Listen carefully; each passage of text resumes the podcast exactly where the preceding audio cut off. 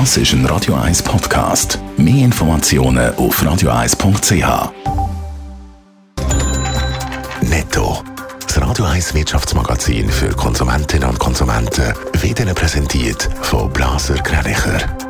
Wir beraten und unterstützen Sie bei der Bewertung und dem Verkauf von Ihrer Liegenschaft.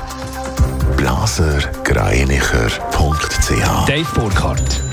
Der Ukraine-Krieg dürfte sich heute zum Start nur minim auf die Schweizer Börsen auswirken. Laut der Vorbörsendaten von Julius Berleit der SMI bei 11.972 Punkten los. Das wäre ein leichtes Minus von 0,1 Prozent. Von den SMI-Titeln sind alle im Minus, außer Swiss Life mit einem Plus von 2,4 Prozent.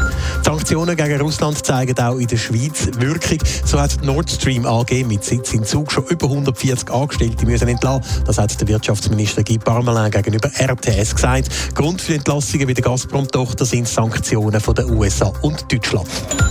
Der Facebook-Mutterkonzern Meta will auf seinen Plattformen in der EU den Zugang zu den russischen Medien RT und Sputnik einschränken. Das schreibt der zuständige Manager auf Twitter. Verschiedene Landesregierungen und die EU haben das soziale Netzwerk zu dem Schritt aufgefordert. Bei Schweizerinnen und Schweizer landen immer mehr Bioprodukte auf dem Tisch. Im Durchschnitt werden pro Haushalt über 800 Franken für Bioprodukte ausgegeben. Die Unterschiede sind je nach Haushalt aber beträchtlich, Dave Burkhardt. Es sind vor allem Haushalte mit älteren Menschen ab 64, die gerne Lebensmittel aus Bioproduktion kaufen. Bei ihnen landet durchschnittlich am meisten Bioprodukte im Postikörbli. Das zeigt eine Erhebung vom Bundesamt für Landwirtschaft für das Jahr 2020. Die Zahlen zeigen weiter, je jünger die Leute in einem Haushalt sind, desto weniger Geld wird für Bio-Lebensmittel ausgegeben. Außerdem geben die Leute in der Stadt lieber Geld für Bioprodukte aus als Leute auf dem Land. Und der Biomarkt in der Schweiz der wächst. Zwischen 2016 und 2020 ist der Biomarkt jedes Jahr im Schnitt um 9% größer geworden. Mittlerweile werden in der Schweiz pro Jahr Bio-Lebensmittel für über 3,2 Milliarden Franken gekauft. Der Trend zu Bioprodukten scheint sich aber zu verlangsamen.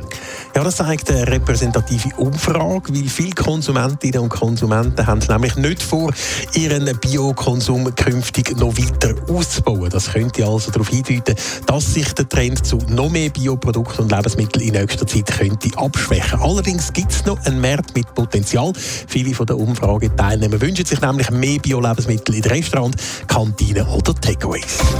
Netto. Das Radio 1 Wirtschaftsmagazin für Konsumentinnen und Konsumenten.